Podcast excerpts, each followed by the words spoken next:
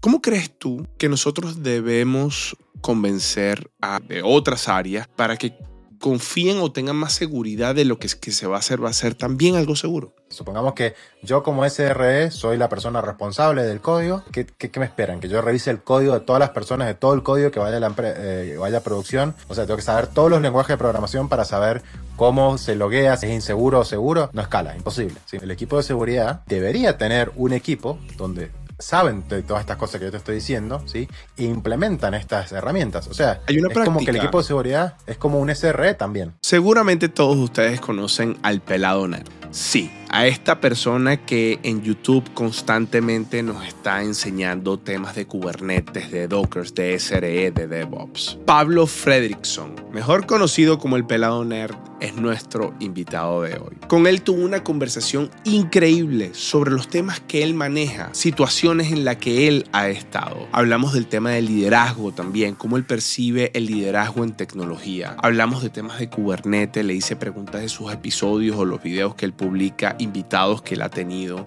Hablamos también del tema de la crisis económica, hablamos del tema de cripto, charlamos, nos reímos. Episodio que ustedes no se pueden perder. Mi nombre es Osvaldo Álvarez y esto es Coffee Power.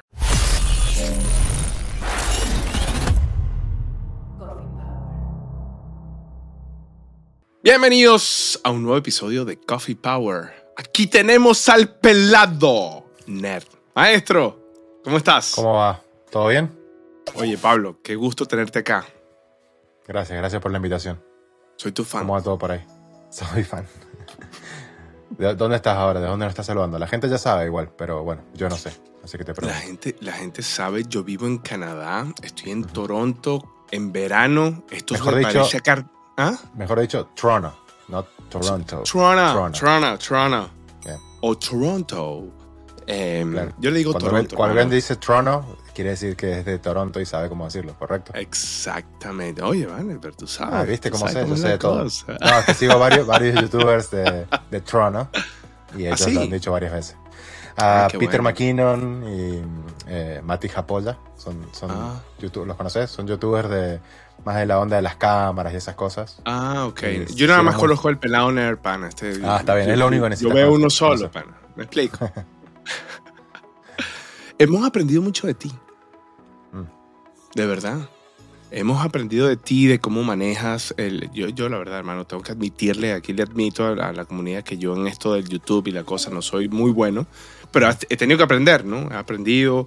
Este, de hecho, lo hicimos en YouTube y después lo hicimos en Spotify, pero era un podcast y debería ser al revés. Pero bueno, y ahora está en video en YouTube y está en video también en Spotify, por si acaso. Ah, buenísimo. Ya, ya lo liberaron Sí. para todo el mundo. Yo pensaba que era solamente Joe Rogan al, al principio. Vale, Era Joe Rogan y Coffee Power, ¿no? Primero Ah. hicieron, me- llamaron a mí primero y después llamaron a Joe Rogan. Me explico, fue al revés bien. la cosa. Entonces Bien, después de- Joe Rogan se copió de mí, entonces tú sabes. Joe Rogan se fue a, a Spotify porque escuchó que vos habías ido. Él siempre de copión, ¿sabes? Sí. Eh, no queriendo seguir las ondas buenas de Coffee Power, pero bueno. Maestro, em, cuéntame qué haces. Yo quiero que, ah, yo me imagino que todos aquí los cafeteros que están acá te conocen porque eres el hombre más famoso de la tecnología en YouTube. Pero cuéntame un poco qué haces, a qué te dedicas para que la gen- para poner en contexto a la gente y después voy con las preguntas que tengo aquí preparadas así, que es Dale. pum pum pum pum pum. Vale. Bueno, mi nombre, como decías, es Pablo Fredrickson, también conocido en YouTube como Pelado Nerd. Eh, soy un SRE, y para aquellos que no saben, un SRE es un Site Reliabi- Reliability Engineer. Básicamente es un sysadmin que sabe programar un poquito y, y hace cosas para, para los desarrolladores. Seguramente vamos a hablar de eso, de la parte más técnica, pero básicamente lo que hace un SRE es, es brindarle las herramientas y asegurarse de que los desarrolladores puedan poner su código en producción de una forma segura, de una forma rápida y habilitarle para que ellos se puedan mover más rápido, básicamente. Y por consiguiente, hace que la empresa se pueda mover más rápido. ¿sí? Claro. Eh, y eso lo que hace el SRE es estar aplicando una cultura, la cultura de DevOps se llama, que es, es lo mismo, es lo que acabo de decir recién, que es permitir a los desarrolladores darle más responsabilidades, darle más poder para que se puedan mover más rápido y la empresa se pueda mover más rápido. Eso es lo que hace un SRE. Y bueno, vengo trabajando a esto hace unos 15 años ya, 16. Uh, estamos bien. Oh, wow. Em, Antes de que se llamara SRE. antes de que se llamara SRE. Eh, trabajé. Se lo puso Google, ¿no? Ese nombre. El nombre viene Sí.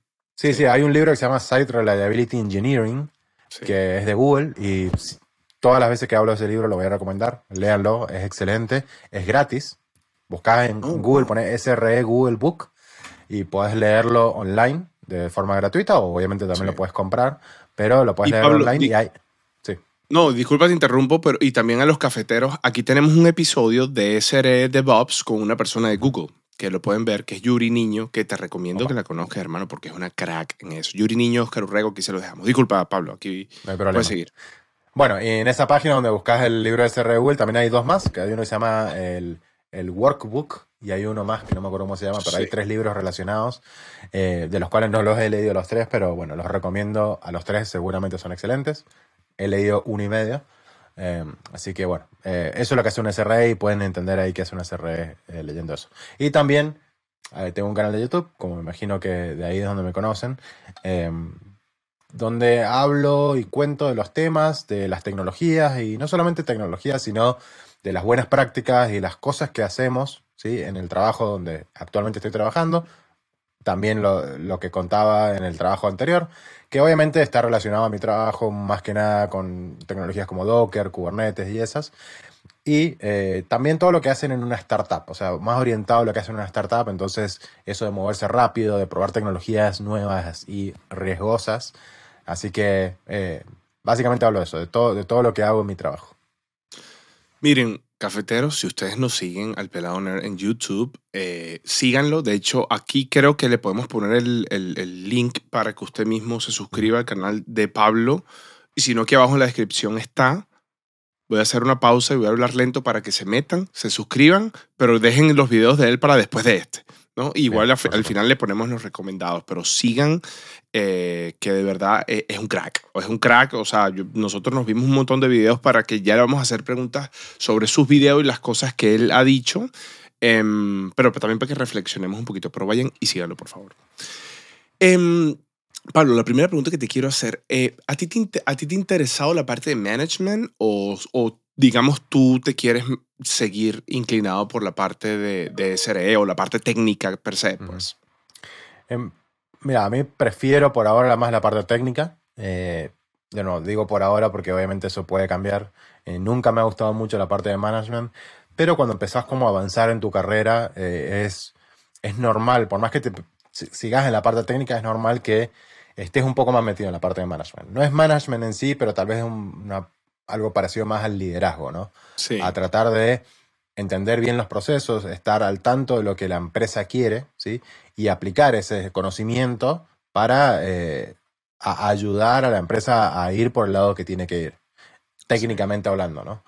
Eh, entonces, siempre cuando vas subiendo de, de puesto, cuando vas siendo cada vez más senior, eh, siempre te toca hacer un poco más, de- más un poquito de management, ¿sí?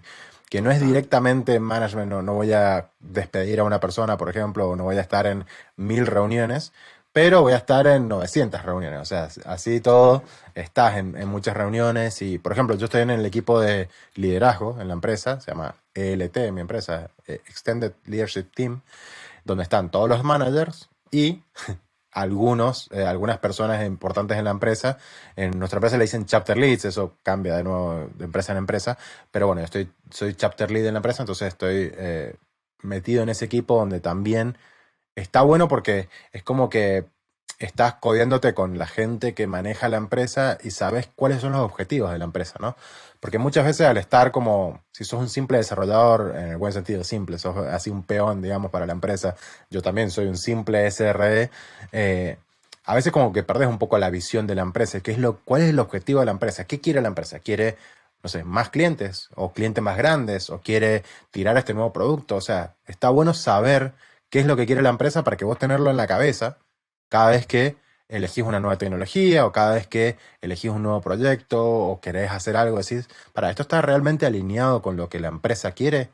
Entonces está bueno tener eh, una oreja, digamos, en cada lado y saber qué es lo que la empresa quiere para poder tomar bien esas decisiones. Entonces está bueno. bueno que yo tenga, eh, de nuevo, una oreja en ese lado para saber bien que, cómo aplicar mis conocimientos a la hora de elegir las buenas herramientas.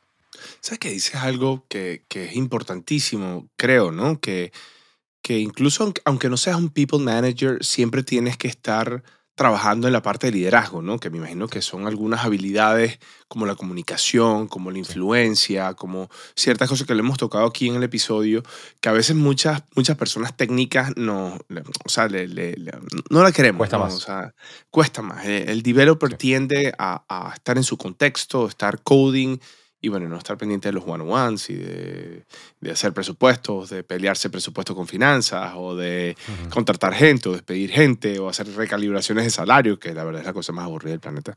Pero, pero ¿qué hay que hacer? ¿no? Si no, ¿quién lo hace? ¿no? Claro. Sí, sí, no. Definitivamente es un trabajo importante, eh, no, no, hablando del liderazgo, sino aparte de la parte de management. Eh, pero bueno, no todo el mundo le gusta y no todo el mundo hay, mucha gente que, lo desprecia ese trabajo, ¿sí? Piensa que el jefe es, es un vago porque el, al que fin y al cabo yo soy el que estoy escribiendo el código y poniendo en la empresa, pero te aseguro que no es así. Eh, los jefes y los management tienen, los managers tienen un trabajo muy importante en la empresa. Sí, a, veces es verdad, a veces, a veces sí. sí Habrá casos en los que no, obviamente, pero también hay muchos casos donde la parte técnica no hace nada. Sí. O sea. Es verdad.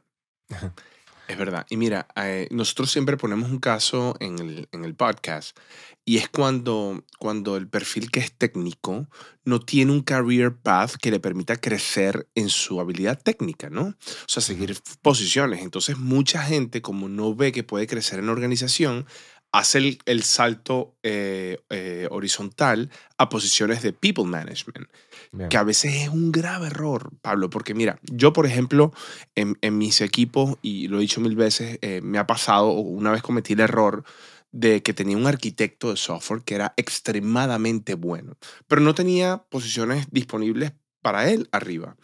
Y la posición que teníamos era de un director o un senior manager, ¿no?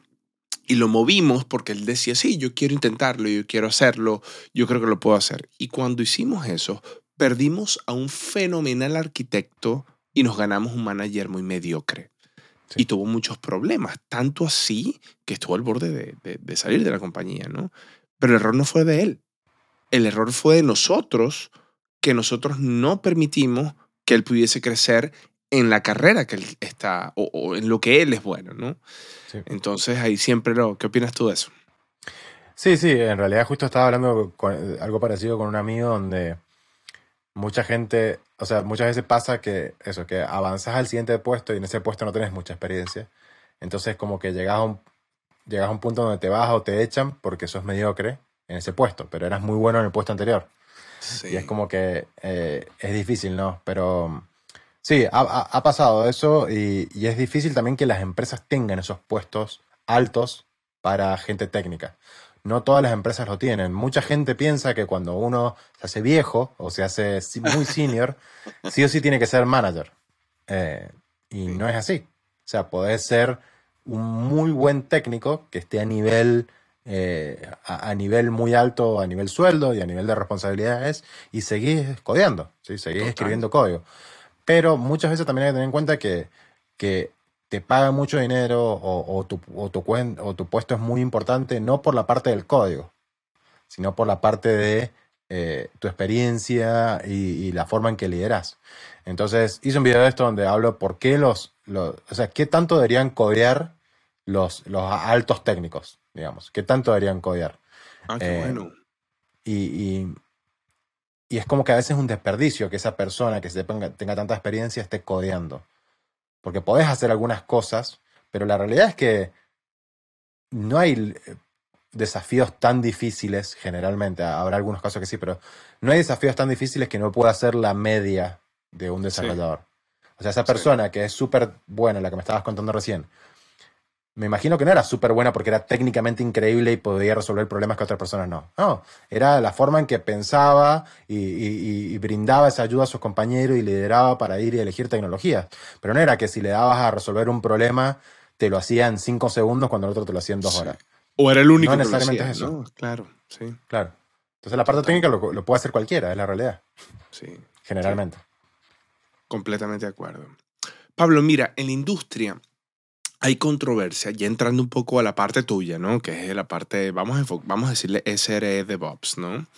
Em, donde los ingenieros de software son los que tienen que operar la, eh, el software que estás construyendo, que es este enfoque de DevOps, donde el Developer and Operation se, se, se mezclan, em, donde tú lo construyes, tú lo despliegas, tú lo operas. Hay como que esa visión. Pero también está la otra visión, que es que el equipo de operaciones, eh, vamos a llamarlo producción, tiene que estar separado. ¿Qué, qué opinas tú de eso? ¿Cómo, ¿Cómo, lo ves? ¿Por cuál te vas? Bien, eh, bueno, obviamente me voy a ir por el lado de eh, que el desarrollador, como decíamos, lo, lo, lo, lo despliega en producción, eh, lo opera, sí, es el responsable.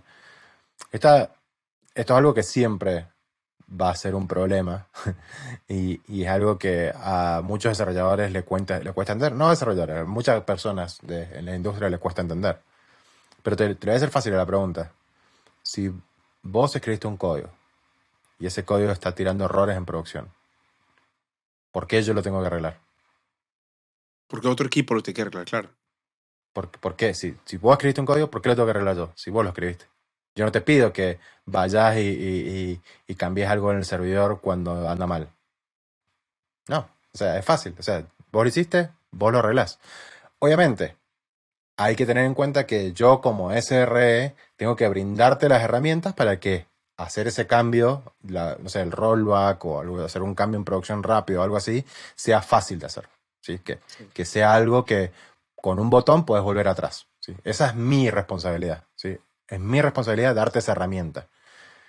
Entiendo que muchas veces dicen, ah, bueno, no, eh, lo, lo, despliego en producción y yo, me voy, yo como SRE me voy a dormir y nos vemos el lunes.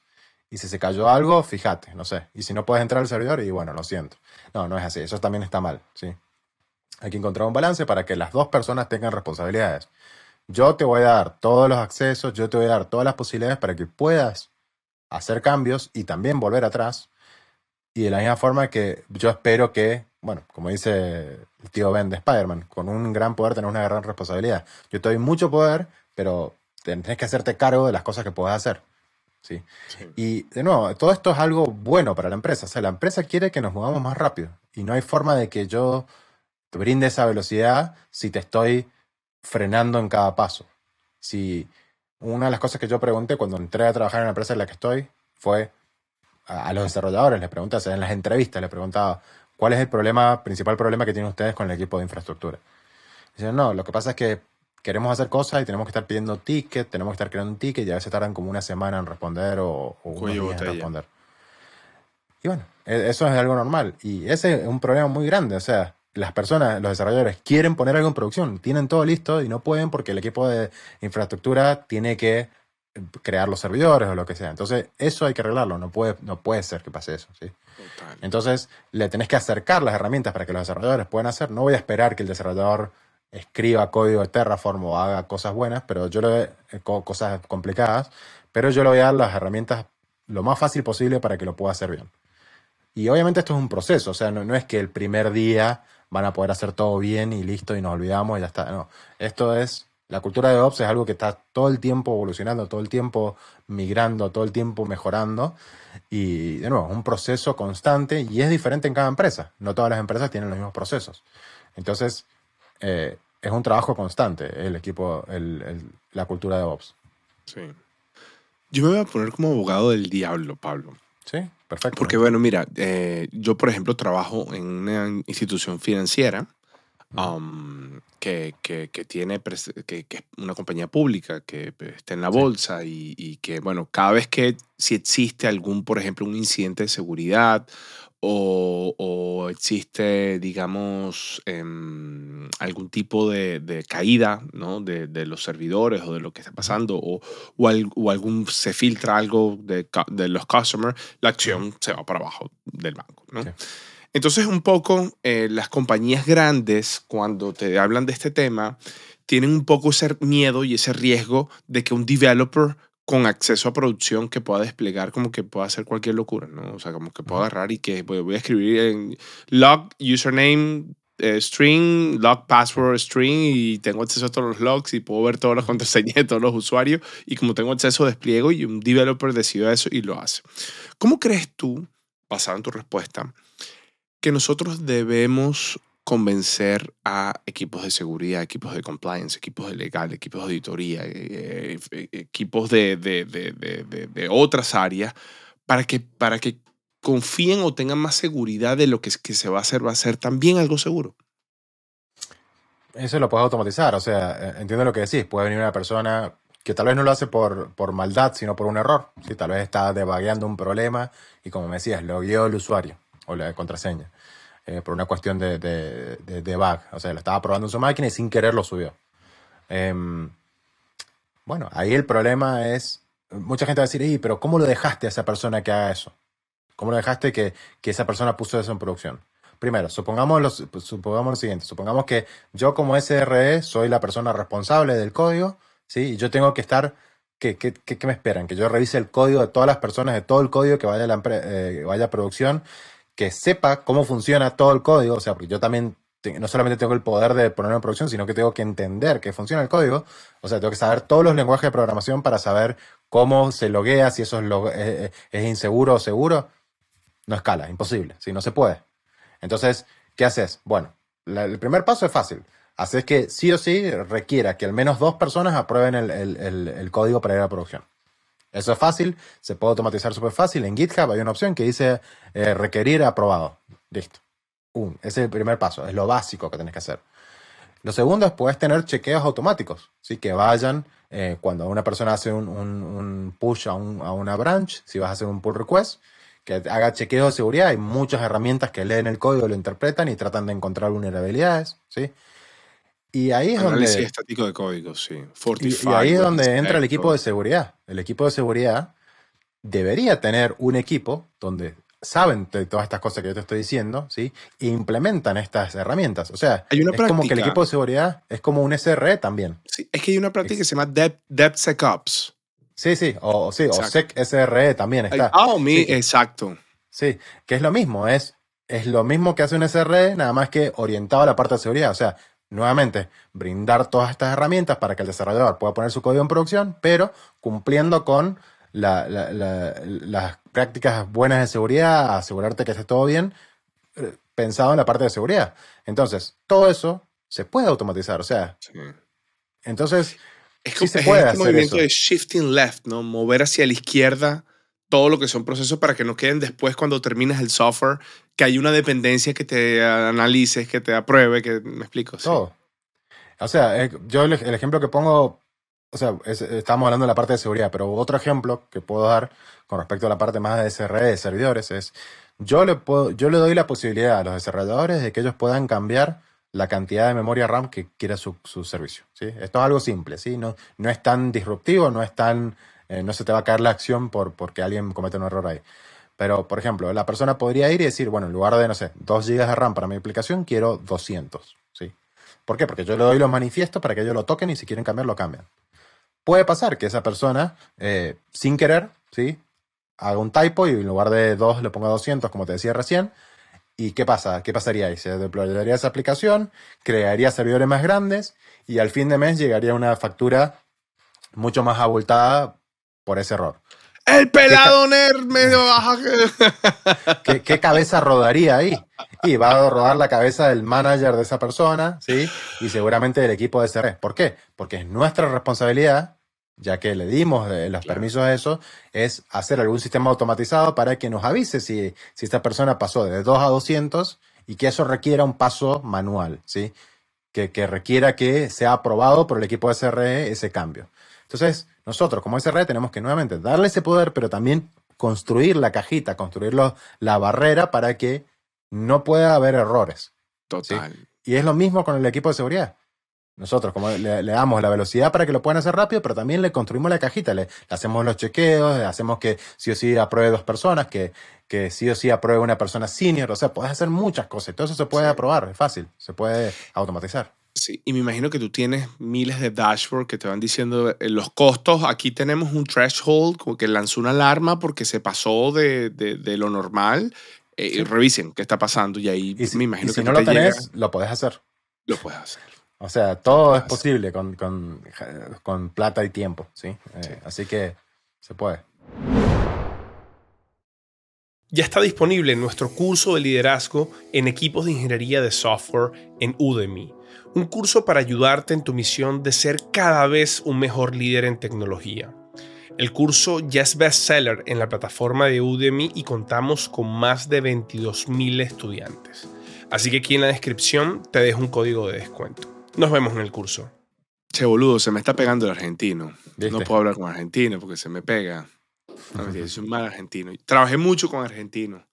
Ujú. Buena onda. Me, me, me, me fue súper bien. Me alegro. Em, Pablo, le hiciste una entrevista a Kelsey, no sé si se pronuncia bien, Kelsey Hightower, ¿no? Sí. Y hablaste sobre si los ingenieros de software deberían aprender Kubernetes, ¿no? ¿Qué piensas tú? Te voy a devolver la- la pregunta ahora a ti. Em, yo creo que tienen que aprender lo básico. Em, no podemos esperar que, bueno, el ejemplo que dio Kelsey eh, era muy bueno, que dijo, no podemos esperar que cualquier persona que viaje en un avión sepa manejar el avión, ¿sí? Eh, porque nosotros como equipo de SRE, nosotros somos eh, las personas que manejan el avión, nosotros tenemos los servidores que son el avión, somos los pilotos, ¿sí? Y les damos la posibilidad de que ellos suban su código a, a nuestros clústeres de Kubernetes, nuestros servidores. Estaría bueno, ¿sí? Que los desarrolladores sepan lo básico, ¿sí? Para poder aprovechar eh, las bondades y las features de Kubernetes, ¿sí? Te doy un ejemplo simple. En Kubernetes vos podés configurar, por ejemplo, eh, el health check. El health check para saber si tu, si tu aplicación está viva o si está lista y si está lista para recibir tráfico. Si se llama liveness proof y readiness proof. Eh, por defecto, nosotros en nuestra empresa, nosotros le damos un manifiesto, ¿sí? Que ya tiene todo configurado y le damos una health check simple, que es barra health. Si esa, eh, es ese path ¿sí? de tu aplicación responde un 200, tu aplicación está lista para recibir código. Fácil, para recibir tráfico, ¿sí? Eh, entonces, por defecto funciona, pero si ellos entienden bien cómo funciona eso, podrían hacer algunas cosas más complejas, podrían aprovechar eso. Te doy un ejemplo. Nosotros había un servicio que necesitaba hacer algo cada un tiempo, ¿sí? Y en lugar de codear una, un schedule adentro de la aplicación, usaron el health check configurado al tiempo que ellos querían para que Kubernetes le pegue a un, a un path para que corra algo. Entonces, usaron como, como cron tab- cron tab a Kubernetes para que le pegue a su aplicación y aparte Kubernetes solo sabe si, si devuelve un 200, quiere decir que está bien. Entonces, como que gracias a que ellos eh, entendieron cómo funciona el health check y, y el liveness proof y el readiness proof, pudieron hacer algo que estuvo bueno, les ahorró mucho tiempo a ellos y eh, sirvió para muchas cosas. Entonces, está bueno que ellos sepan cómo funciona para, bueno, para poder aprovechar estas cosas. ¿Hace falta que lo sepan para poder estar en producción? No, no hace falta. ¿sí? Porque nosotros como SR, nuevamente, le tenemos que brindar todas las herramientas para que ellos lo puedan hacer fácil. Si nosotros le damos un template fácil, eh, listo y simple, tiene que andar. Y así es. ¿sí? Un template tenemos que es fácil, funciona y funciona. Si quieres hacer algo más complejo, lo puedes hacer. Tenés la documentación de Kubernetes, que es excelente, y puedes agregar. Y, eh, y nosotros también estamos ahí disponibles. Si tenés alguna duda y si necesitas ayuda con algo, estamos ahí para, para ayudarte. Pero respondiendo a tu pregunta directamente, no hace falta que lo sepan, pero está bueno que lo sepan. Sí. Eh, no, no, no tengo aquí en mi. En Venezuela le decimos chuleta al listado de preguntas que te, te voy a hacer. Machete, le decimos en Argentina. Ma- no tengo en el machete. bueno, el machete no te puedo decir. Sí, que suena- suena medio mal, suena otra cosa. No, no, es una, es una cosa para cortar la grama. Estaba sí, sí, lo sé, lo sé, es un cuchillo gigante. sí. Sí. Em, pero quiero saber tu opinión. Todas estas tecnologías que sí, serverless, lambda, functions, ¿qué, qué opinas de ellas? Están buenísimas. Es otra herramienta más que podemos usar para hacer nuestro trabajo más fácil, aún más fácil, porque ya es fácil, digamos. Eh, pero es otro tipo de herramienta que tiene su uso para muchas cosas y para muchas cosas es bueno y para otras cosas no es lo mejor. Eh, siempre, de nuevo, esto me lo han preguntado varias veces, siempre doy el mismo ejemplo.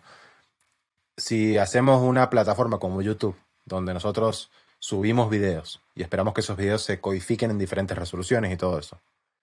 Para eso necesitamos un servidor que esté prendido todo el tiempo y reciba los videos y, lo- y los, los codifique. Porque nuestro servidor, porque no, no todo el mundo va a estar subiendo videos todo el tiempo. Bueno, en YouTube sí, pero supongamos que hacemos una aplicación que no es YouTube. Eh, Sí. y, y- y- no todo el tiempo va a estar ocupado ese servidor, entonces no tiene sentido que lo tengas prendido y estés pagando por ese servidor.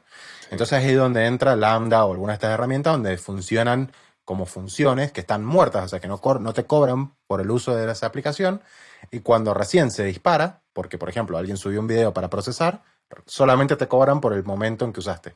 Obviamente, ese tiempo que te cobraron es más caro que el tiempo si hubieras dejado el servidor prendido durante ese momento, pero no tenés tiempos muertos. Entonces, hay casos y casos para cada cosa, ¿sí? La desventaja también de usar algo como Lambda o, las funciones es que tenés como un pequeño delay, ¿sí? Un warm-up se le llama. Tarda un ratito, digamos, como en despertarse. Obviamente estamos hablando de eso tiene un nombre. milisegundos. El, oh my God. Sí, tiene un nombre. Eh, eh, sí, eh, warm up, cool, cool, Startup o warm, algo así. Start Time, sí.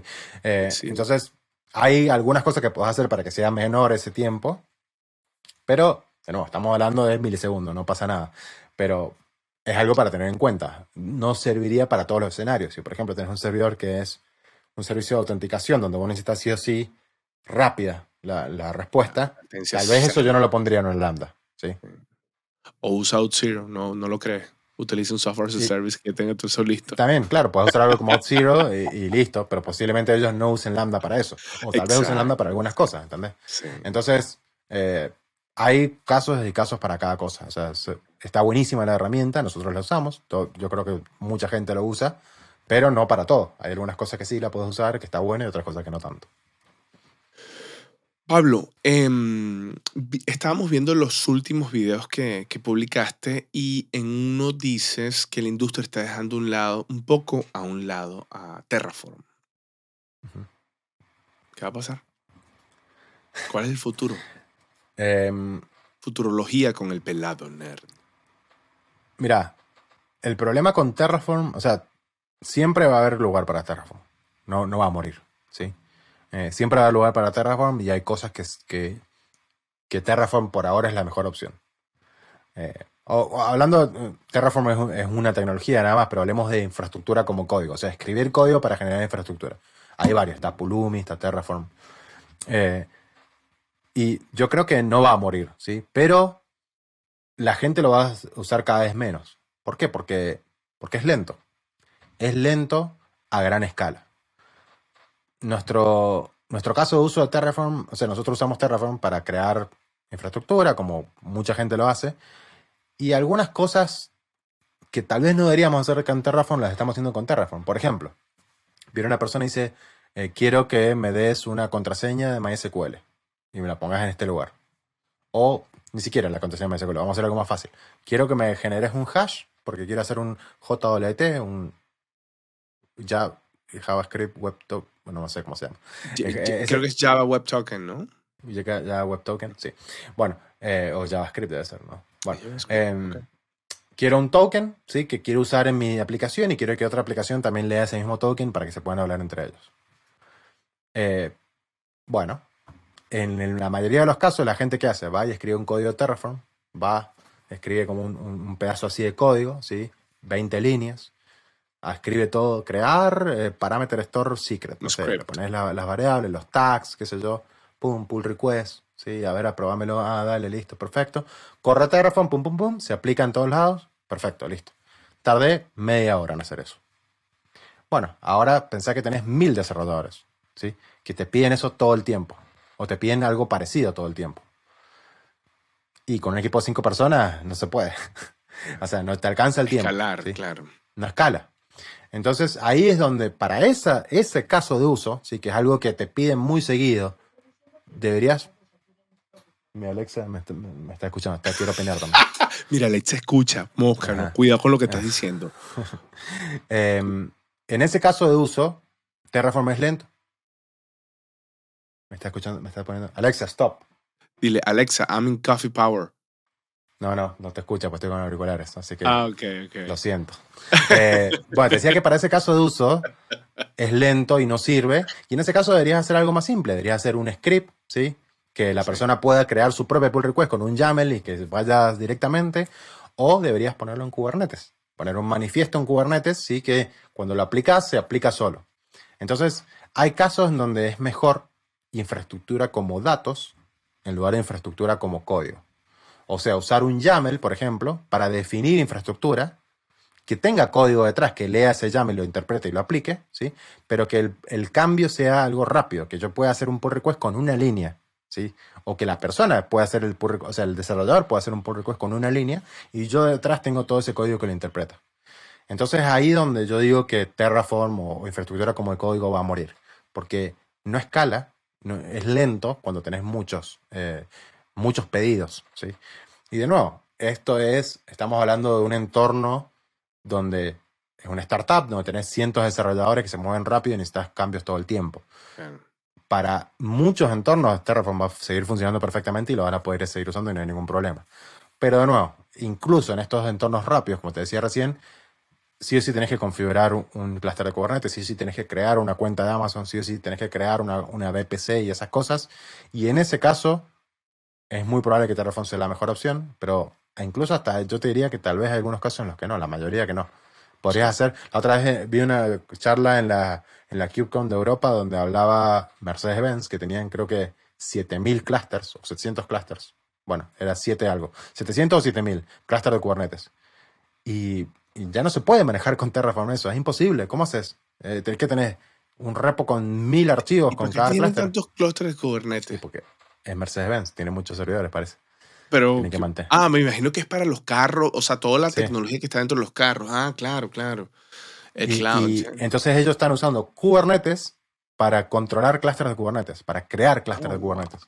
Entonces definen un manifiesto, ¿sí? Que dice clúster de Kubernetes, nombre tanto, cantidad de nodos tanto, pum, pum. Lo aplicas a un clúster de Kubernetes y eso eh, deploya otro clúster en otro lado. Sí. Entonces, como todo se, se, se se reduce a abstracciones en ese sentido. Y no, hacer la vida más fácil a, la gente para que se mueva más rápido. Sí. Mira, ahora me voy a ir a la parte de, los developers y el desarrollo y mm, digamos hay dos, patrones principales. La gente puede decir, no, pero yo uso otro que me sirve, bueno, y maravilloso que le sirva. Pero hay dos patrones principales un poco como tú haces para que los developers puedan trabajar y puedan estar organizados. El, está el feature, el feature branch, ¿no? y está el otro que es el Trunk Based Development. ¿Por cuál te vas? eh, tab versus espacios. Em, mira, depende, es difícil de responder porque depende de cada empresa y depende de cómo cada empresa se maneje. Yo creo que, hay que encontrar un medio entre los dos. Eh, en mi caso, ¿sí? Hacemos algo más simple. O sea, hacemos, no hacemos Trunk Dev sería meter master sí o sí, eso es producción. Y si querés ir a producción, tenés que merger a master. Y si querés ir a desarrollo, tenés que ir a esta branch. Y si querés ir a stage, tenés que ir a esa branch y, y haces eh, pull request a cada una de ellas. Em, me parece que eso es demasiado complejo en la mayoría de las veces. Y, no, cuando, me... cuando el software es grande, cuando tienes muchos equipos y muchos developers tocando ese mismo. Mira, nosotros tenemos eh, el típico monolito, ¿sí? Donde está muchos equipos trabajando eh, en eso. Y, rómpelo, rómpelo, rómpelo, rómpelo. Mete el machete, con el machete. Se rompe todo el día. Sí, ahí entra el machete. Eh, y ahí el problema es otro. El problema es que no deberías tener un monolito donde tengas 100 personas trabajando ese código. A ver, el monolito no es el problema. El problema es que el monolito es difícil de mantener con muchas personas. ¿sí? Es difícil de mantener con, con muchos equipos. Los microservicios no se crearon para, para oh, porque es mejor tener cosas chiquitas y, y, más rápido. No. Es que puede ser más complejo un desarrollo por microservicio. Sí, porque tenés que hacer todo nuevo. es como... Y puede, ser, puede dedicarles más tiempo de desarrollo para que pueda funcionar con microservicios. Por eso le digo, no se crean que microservicios es la solución para todos. Y todo el mundo habla de microservices. Yeah, I know how microservices work. o sea, los microservicios están buenos solamente por una razón porque te permiten moverte más rápido nuevamente, porque agarras un equipo de cinco personas, le decís, ustedes mantienen estos tres microservicios, ustedes mantienen esto, y a otro equipo le decís, otro de ustedes te mantienen estos tres, y no se molestan entre ellos, no tenés que esperar un pull request que le tenés que estar preguntando a 100 personas para ver si rompe algo y cuando aplicas tu código, uy, justo le rompí la librería de no sé quién que tenía una dependencia. Entonces, los microservicios te ayudan a moverte más rápido y permiten que equipos puedan trabajar independientemente. Eh, tienes más autonomía, claro, tienes más, autonomía. Por eso, por eso existen los microservicios. Pero el, el monolito, si tenés una empresa de dos personas, monolito all the way. O sea, eh, es mucho más fácil de mantener. O lambdas, eh, o lambdas, serverless. o lambdas. todo, todo el tiempo funciona, no tenés que estar eh, volviéndote loco, ¿entendés? Eh, y volviendo a la pregunta de Git, ninguna de las dos está mal, puedo hacer lo que quieras. Yo creo que es más fácil tener una sola branch, ¿sí? Main o master, hacer pull request que vaya metiéndose y que constantemente se esté deployando todo lo que vaya master o main, Automático. que vaya stage, el CI/CD automáticamente. master. sí, todo. Y que haya muchos chequeos en el medio, ¿sí? Para que te asegures de lo que vaya a stage es bueno. Y, y después, dependiendo de cada empresa, depende del el flujo de trabajo que tiene cada empresa, hacer que cada un tiempo solo vaya de stage a producción, ¿sí? O, haciendo, o hacer que requiera un paso manual, que una persona diga, quiero hacer un deploy de lo que está en stage a producción. Eso depende de cada empresa, de lo que quieran hacer. Para mí, yo, para mí debería ser así. Yo hago un commit, lo pongo, hago un pull request, pasa mi check, lo mergeo a main, nos vemos. Se El- fue. el- si, si en dos días se va a producción, perfecto. ¿sí? Yo no debería tener que estar esperando o siguiéndolo ¿sí? para ver que vaya bien y no rompa nada. De nuevo, el equipo de CRE debería construir herramientas para que si falla algo en algún paso del camino, me avise ¿sí? y yo pueda actuar. Pero si yo hago algo de código y lo pongo en main, quiere decir que ya está listo para ir a producción. Y tal vez puede tardar una hora, tal vez puede tardar un día, tal vez puede tardar una semana en llegar a producción. No importa. Lo importante es que yo ya lo puse en el trencito, digamos, lo puse en el tren para que Y vaya. ya pasó todos los checks de, de y yo sigo poniendo cosas en, en el tren, sigo poniendo vagones en el tren que van yendo a producción. ¿sí? Yo no tengo que estar esperando y seguirlo, porque si no es como que pierdo mucho tiempo. Si yo hago un commit y tengo que esperar a que llegue a producción y se tarda un día, ¿qué quiere decir? Durante ese día no hago otro trabajo, porque estoy esperando que vaya a producción. No, yo debería poder seguir trabajando, que yo siga generando vagones para poner en el tren y que vayan a producción solos. Claro. Y que se usen los branches como vagones, como tú dices, como trenes. ¿no? Mira, hablemos de test automation. O sea, ¿qué tanto estás metido tú para habilitar a los developers también para hacer todos los checks de, de- del testing, ¿no? End-to-end, Selenium, Protractor, todas estas herramientas, API testing, end-to-end testing. Em, o tú te enfocas más como en la parte de infraestructura. Yo estoy más en la parte de infraestructura, pero trabajamos muy de la mano con el, en nuestra empresa se llama equipo de automation, que es el que se encarga de hacer todo lo que es testing, lo que me estabas diciendo, los Sí. frameworks de end-to-end testing y brindar un dashboard para que las personas, los desarrolladores puedan ver y decir, a ver, el estado del código actual Grafana y para ver, todo eso. para ver si puedo ponerlo. Claro, en realidad es un dashboard que hicimos nosotros que no quiero hablar de eso. Eh, eh, es un, eh, pero la idea es, idealmente debería ser así, o sea, el desarrollador debería poder ir a ver este dashboard y decir, ah, el código está verde, quiere decir que puedo deployar, ¿sí? Eh, y tenemos, eh, bueno, end-to-end testing, o también tenemos eh, unit test, pero eso lo, lo escriben los desarrolladores, Sí. que va eh, en nuestro sistema CICD, automáticamente antes de mergear, se requiere que se pasen todos esos tests. Y de nuevo, la idea sería que es un trencito, o sea, el desarrollador hace un cambio, está todo de verde, mergear, y se olvidó. Que no debería tener que seguir nada. Eh, y eso es lo que estamos tratando de hacer. Obviamente lleva tiempo y todo es un proceso, ¿sí? Es como implementar DevOps, es algo que es un proceso que nunca termina, siempre vas encontrando cosas nuevas para ir mejorando. Y actualmente hay cosas que seguramente tenemos para mejorar, y bueno, estamos mejorando. Eh, pero sí, yo no estoy directamente en ese equipo, pero estoy, como, como te decía más temprano, estoy en la parte de liderazgo, tengo que estar Claro, un poco también en ese equipo, ¿sí? No, y Entonces estoy tratando de ayudarlos a, a, a que vayan por el buen camino. Sí. No, y que, que eventualmente también esas herramientas van a estar pegadas al pipeline, el CI/CD pipeline, ¿no? Entonces eh, es importante estar.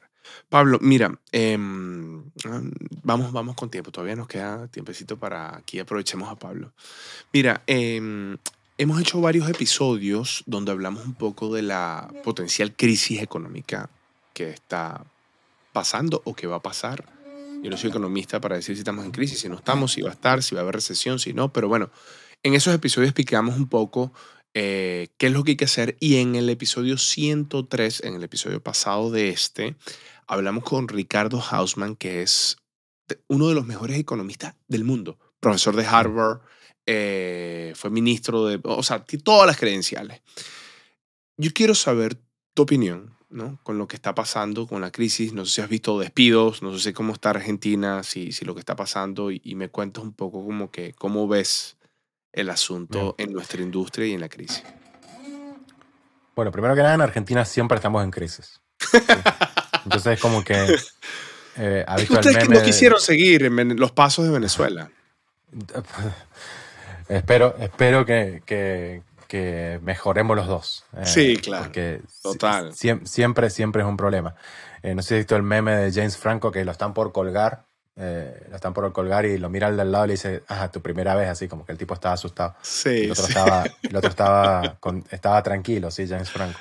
Bueno, es, es como cuando nosotros vemos a, a la gente de Estados Unidos tiene 100, 5% de inflación y como se están volviendo locos, y nosotros decimos 5%, eso no es nada. En Argentina este año hubo 70% de inflación. Wow. Eh, y Venezuela, no sé, No, tú, estamos hablando de otra, ciento una vez. una otro nivel de magnitud, sí, sí. Sí. Eh, entonces, a ver, en Argentina, por lo que yo he visto, ¿sí? Eh, no ha habido, hablando de empresas de tecnología, ¿no? Eh, no ha habido un gran, no ha habido despidos que yo sepa, ¿sí? Eh, no he visto nada raro, nada fuera de lo normal con respecto a los despidos o que haya perdido gente en la empresa. En mi empresa, por ejemplo, no hubo despidos ni nada de eso. Lo que sí ha habido y he visto y se está viendo es un poco de cautela, ¿sí? A la hora de contratar más gente. Como que están frenados, ¿sí? Como que. O están en- eh, o no están moviéndose rápido a la hora de contratar. Hay empresas que siguen contratando, ¿sí? Y hay empresas que dicen, bueno, está, teníamos 10 puestos abiertos, bueno, para, frenemos un poquito. Contratemos a uno o a dos por ahora, sí, esperemos, esperemos a ver qué pasa.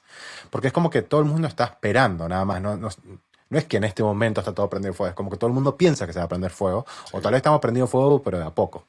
y, nadie- y no hay como un... Estamos hablando sin saber, o sea, ninguno, va, por lo menos yo no soy economista, no sé nada, pero yo te cuento lo que yo he visto en las empresas de tecnología. Em, sí he visto eso, he visto eso, freeze, eh, hire and freeze se le llama, que es que no, no contratan.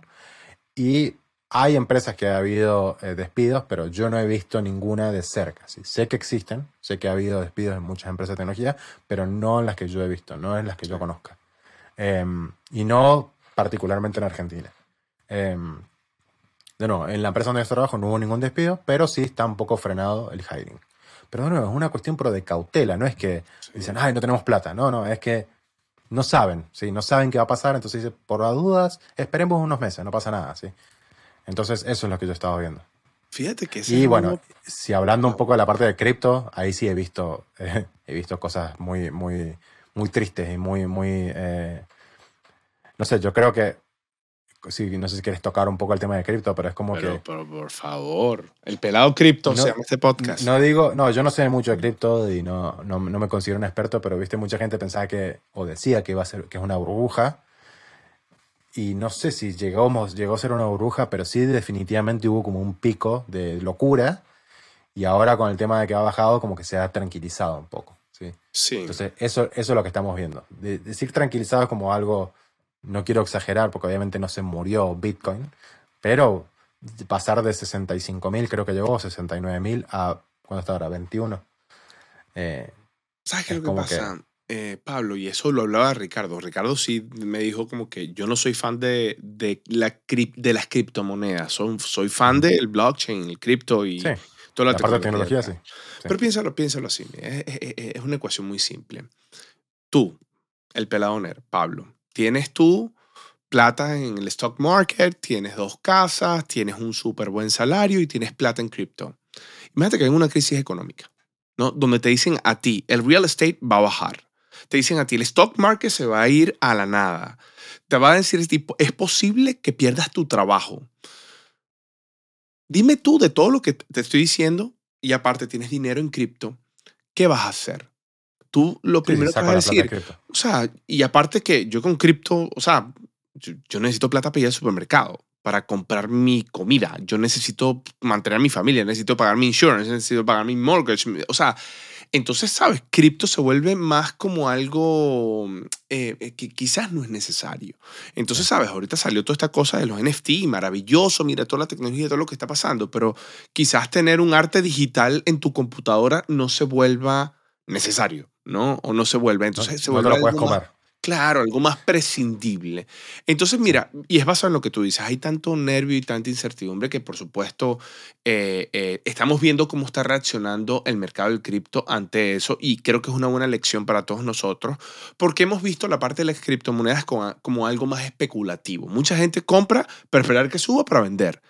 Y, ahí yo te digo, yo tampoco soy muy fan de eso porque yo, o sea, hacer dinero de algo que no, que, no, que no dé valor o que no genere valor. Yo invierto en Apple porque yo pienso que Apple va a sacar el próximo iPhone que va a ser buenísimo y van a sacar el Apple Car y yo creo que esta compañía, confío en los estatutos financieros de esta compañía y yo invierto en los futures, en el futuro de Apple hermano, cuando a mí me dicen el futuro de Bitcoin, no tengo idea. El futuro de Ripple me parece una compañía fenomenal, todo lo que está haciendo con XRP y, el, ¿sabes? El cross-border payments, increíble, porque pienso que es una compañía que va a tener, pero, pero hay cosas que, que no tienen esa predicción, ¿no? Ahora, hay mucha gente que habla sobre el valor y lo, lo, lo, que, que almacenar valor y tiene una teoría. Yo tengo un episodio de cómo funciona Bitcoin por debajo con Alberto Mera, que aquí se los dejo, que bueno, que, creo que es importante también tener todos estos panoramas y toda esta información para que uno mismo pueda tomar su mejor decisión. Yo me puedo estar equivocando completamente con lo que digo.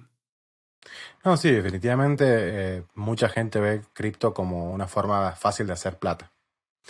Eh, o sea, piensa que es una forma fácil de hacer plata y como... Y es una forma, fácil, de perder plata también. Eso es lo que estaba por decir. También, ah, eso quiere decir que es una forma fácil de perder plata también, ¿no? Em, y, y sí, sí, si puedo hacer plata fácil, quiere decir que alguien perdió esa plata fácil. Total. Esa plata no, se generó de la, de, la vida. En cripto uno tiene que meter lo que uno está dispuesto a perder. Así simple. Así de simple. Ahí, mira, hay gente que tiene que, que metió todo en cripto, Pablo. Todo en cripto. es terrible. Pero ¿cómo hace no, es terrible lo que o sea, he leído gente que ha perdido la casa o ha pedido préstamos, ha puesto en hipoteca su casa para ponerlo en cripto y ahora están en cero. Es terrible. O sea, tú no puedes meter ni toda tu plata en Apple, que es la compañía estable. Amazon, qué sé yo, Microsoft, Google. No lo puedes hacer, viejo. No lo puedes hacer. Tú tienes que diversificar tu portafolio. Ah, que tú consideras cryptocurrencies como parte de tu diversificación de tu portafolio. Do it. Pero tienes que estar dispuesto a perderlo. ¿no? Por supuesto. Sí, sí, sí. Pablo, querido hermanazo, de verdad te agradezco. Eh, gracias por estar aquí en este episodio de Coffee Power y de verdad, hermano, mi admiración completa en lo que has venido haciendo. Bueno, muchísimas gracias por la invitación. Eh, y bueno, esperemos que podamos charlar nuevamente. Y si algún día estoy por Toronto, te aviso. Aquí y tienes tu casa, mano. Aquí nos tomamos un Fernet. Tengo una botella de Fernet acá. Fernet? Listo. Perfecto. Una de Fernet y una de Roncito, porque tú sabes que los, los venezolanos somos Ronaldinho, ¿no? Y yo sé que a ustedes les gusta esa vaina de Fernet con Coca-Cola, que es horrorosa, pero nada más les gusta a ustedes los argentinos. Una vaina horrible. Pero bueno. ¿Cuál es el, típico eh, trago en, Venezuela? ¿Ron con coca o ron solo? Bueno, lo que pasa es que depende como, como a quién se lo preguntan. A mí me gusta el roncito solo, pero porque en Venezuela tenemos muy buen ron añejo, ¿no? El, ron venezolano tiene por denominación de origen mínimo dos años de añejamiento. Es un ron que te puedes tomar en la roca. Pero hay rones sin reposiciones de merma, hay rones single barrel, hay rones que son blend y son rones maravillosos, que aquí tengo unas botellitas aquí que están preparadas para que cuando venga mi panel pelado no las tomemos. Dale, listo. Excelente. Bueno, hermanazo, te agradezco muchísimo. Nos vemos. Nos vemos. Chao, cafetero. Recuerden darle muchos like aquí al Pelado Nerd y sigan a su canal de YouTube que es maravilloso. Si quieren estar al tanto de Kubernetes, vayan al canal de El Pelado Nerd. Aquí les dejamos toda la información. Cafeteros, nos vemos el próximo lunes. Chao, chao, chao.